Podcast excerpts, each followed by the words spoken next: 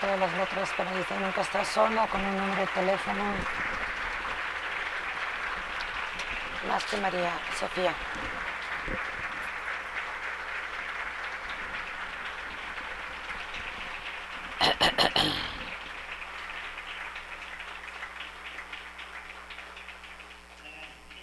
Le dije a Kim que volviera para apoyar un poquito porque esta canción tenía significado especial para ella. Comparte con nosotros un poquito por qué significa esto tanto para ti. En el 2007 cambió mi vida. Me dejó mi ex mujer y mis dos hijos. Fueron a la mili, mucho progreso. Perdí mi identidad y no sabía quién era ya.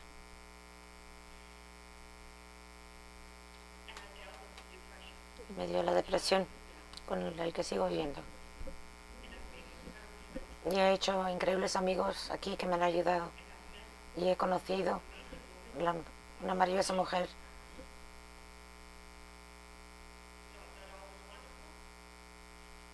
Y pensé que era una María y nunca la había compartido con mis hijos. Quiero oír a mi hijo decirme que también sufre de depresión. Y llevarlo al hospital de verdad. Entonces, porque se quería suicidar. Es un dolor que no puedo escribir. Y entonces espero que cualquiera que está aquí lidiando con la depresión, o si alguien en su familia sospecha que tiene depresión, por, écheles la mano o llévenlo con alguien. Esa fue mi oración era una oración de ayuda. Me recordé de la, última vez que intenté suicidarme. Y quería darle la espalda a Dios. Y espero que ustedes no lo hagan. Amén, Kim. Gracias. Estamos agradecidos que estás aquí. Gracias.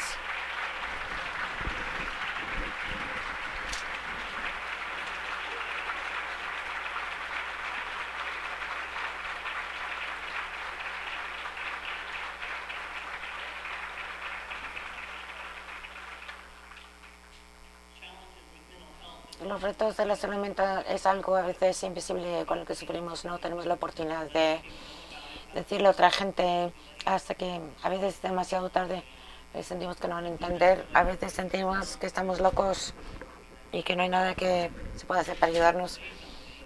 Eh, quieren decir algo, digan algo por favor, para que sepamos que estás batallando en estas maneras y podemos ayudarte. Avísanos porque si no solo vas a ver una puerta, un umbral, un camino. Que mucha gente ha escogido finalizar su vida. La depresión lo hace tan estrecho, estrecho y solo hay una puerta. Y la puerta es acabar su vida. Sabemos que mucha gente que hace esto, gente joven, porque no pueden ver de una manera nueva en su vida, porque la gente les ha dicho que no, ellos no valen la pena vivir o si no puede ser parte de la familia y se, se, tanto, le dicen que no deben existir y lo hacen verdad. Y cesan de existir. En nuestra comunidad y en nuestro mundo sabemos que esto es un reto.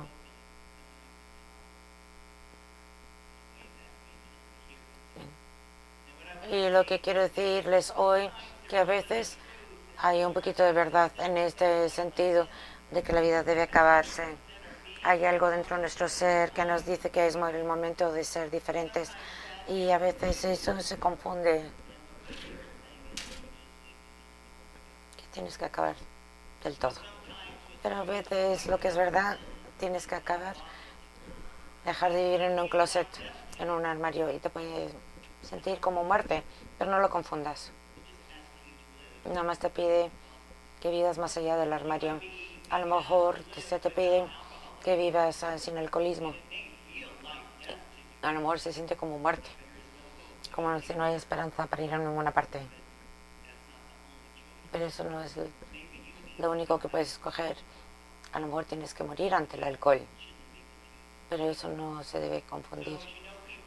Si sabe que gente que batalla en una variedad de maneras de salud mental, de aceptarse a sí mismo, su valor, a lo mejor es verdad, a lo mejor voy a morir en esa frase.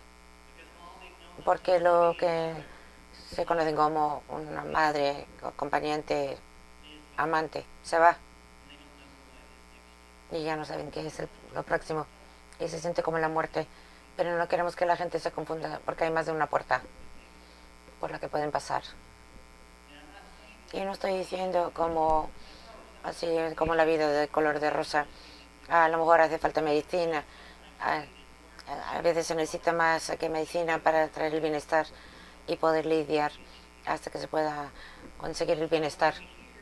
Cuando escuchamos hoy, di algo, te presente, di algo de tu propia visión, dile a otros pregunta. Y en Proverbios hoy escuchamos sobre la dama sabiduría. Hasta que llegamos a ella, Proverbios es uno de esos libros, es sí o no. ¿Vas hacia la vida o estás moviendo hacia la vida o la muerte? Dice, bien, mal, bien, mal. Sí o no, sí o no. Entonces hay dos puertas. Una que lleva a la muerte y otra a la vida. Antiguamente se, entendía así. Luego llega el capítulo 8 y se cambia. Hay un giro a, a esta imagen de la enfermedad divina que se llama la Dama de la Sabiduría. Y en esta creación se le oye a ella decir, está gritando. Desde los clubs, las discotecas de nuestros cuartos, estoy aquí, estoy diciendo algo, ven. Te estoy llamando maravillosas palabras de vida. Nada más escúchalas. Porque aquí estoy, listo, para ti. El amor de Dios en esta forma divina, femenina. Ha estado en nuestro evangelio todo el rato, pero a veces lo ignoramos. O si decimos que la sabiduría es la, que es la divinidad femenina, es lo único que vemos y nos olvidamos de los demás. Pero en este punto, en el capítulo 8, el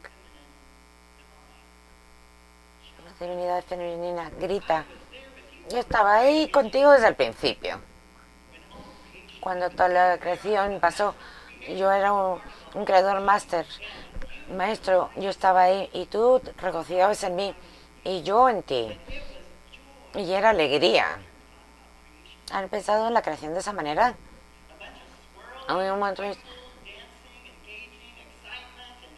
mucha energía, regocijo y esta gran abundancia. Entonces la sabiduría está hablando de la creación que dice, yo he estado ahí desde el principio y quiero que sepas sobre esta abundancia. Tienes más de dos cosas a escoger, tienes miles cosas a escoger. Y te están llamando de donde tú estés. Y juntos podemos tomar este camino.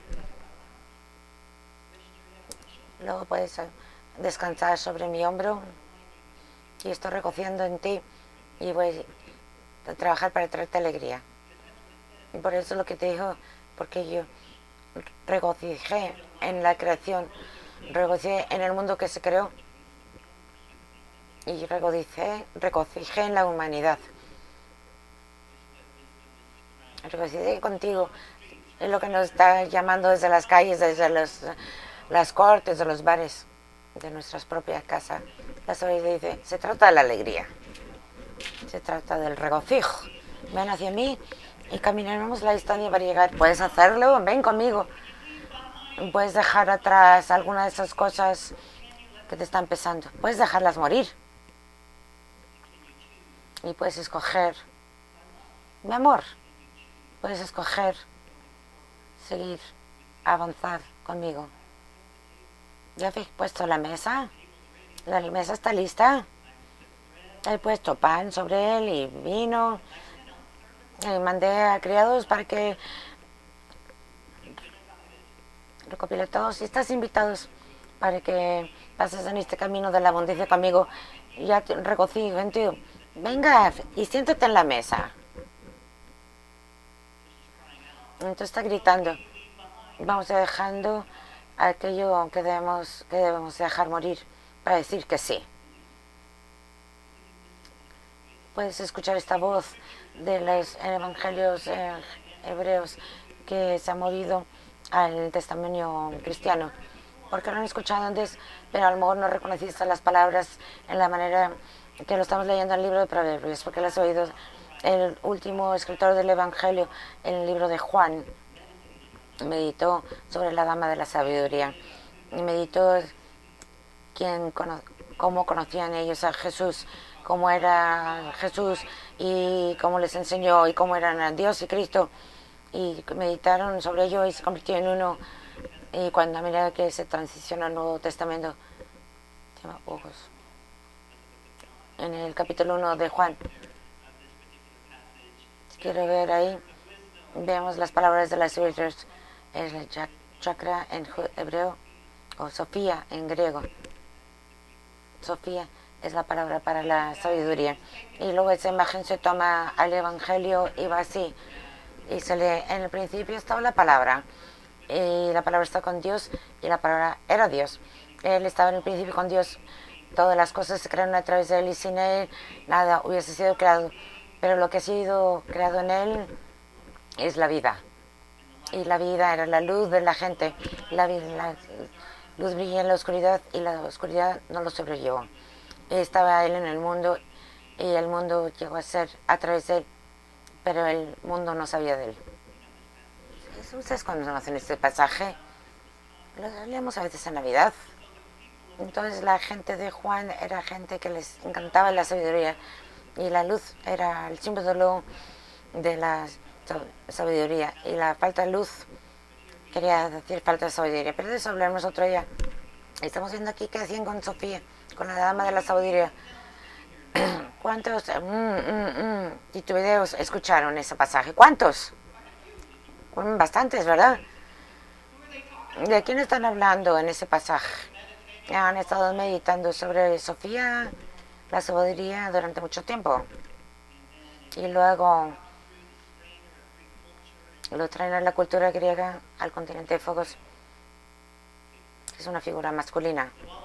Entonces de repente entonces todo esto, ella estaba en la creación, ella estaba ahí cuando se hizo la tierra. Y se cambia a los él y él.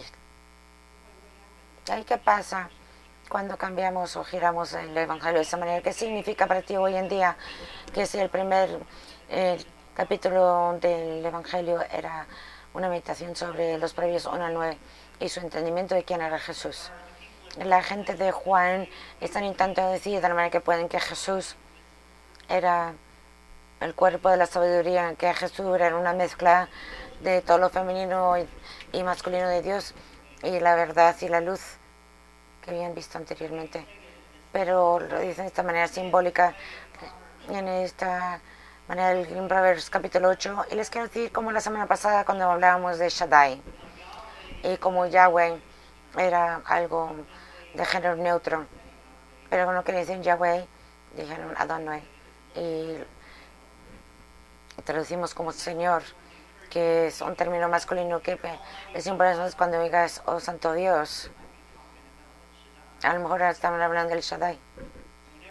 Y cuando escuchan el sentido de Dios, la nube de Dios, la gloria de Dios alrededor tuya, a lo mejor estaban Shekinah, la parte femenina de Dios que está lleno de amor y pasión, en nuestro idioma inglés se convierte en él y él. Y es una falta de servicio del entendimiento ajeno de la grandeza de Dios, porque le hemos limitado a Dios de nuevo, a alguien más pequeño de lo que Él es. Porque eso es importante. Eh, compartí un poquito la semana pasada, pero quiero compartir esta historia de un predicador, una mujer, Dominique Patterson.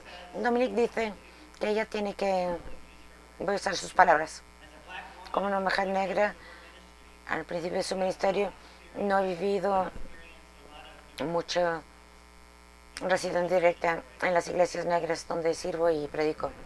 Lo que sí he vivido es como un bloqueo mental que parece frenar los cerebros, que puedan procesar que soy de, de hecho clérigo has hablado así que tiene un bloqueo mental, que no podía procesar la noticia que le estás intentando dar. La recién en el púlpito, pero no la agarran. Había alguien que que soy un clérigo ordenado. No sé cuántas veces tengo que contestar la misma pregunta y comentario. Espera, ¿tú eres pastor? ¿Eres reverenda? ¿Como el pastor es reverendo? Yo pensé que, que era una mujer que es, se juntaba ahí con el pastor. Y luego dice, tiene que morderse la lengua. Cuando me dicen señorita, joven o un día que no, o cariño, dulce. De vez en cuando me dicen el nombre bien. ¿Qué, ¿Cómo sería para Dominique en sus iglesias si la imagen de Shaddai y Shekinah y Sofía fueran levantadas? Si los pronombres se hubieran cambiado a, se hubieran levantado en toda su gloria a lo femenino. Me pregunto, ¿qué haría esa iglesia? Me pregunto si tendría los mismos retos que está viviendo hoy en día. Porque ven que tenemos esto que Dios nos llama Dios masculino y divino y femenino y divino. Es algo completo entre nosotros que Dios nos llama y la gente en Berea lo entendía. Entendían el mensaje de ser cuerpo, alma, todo.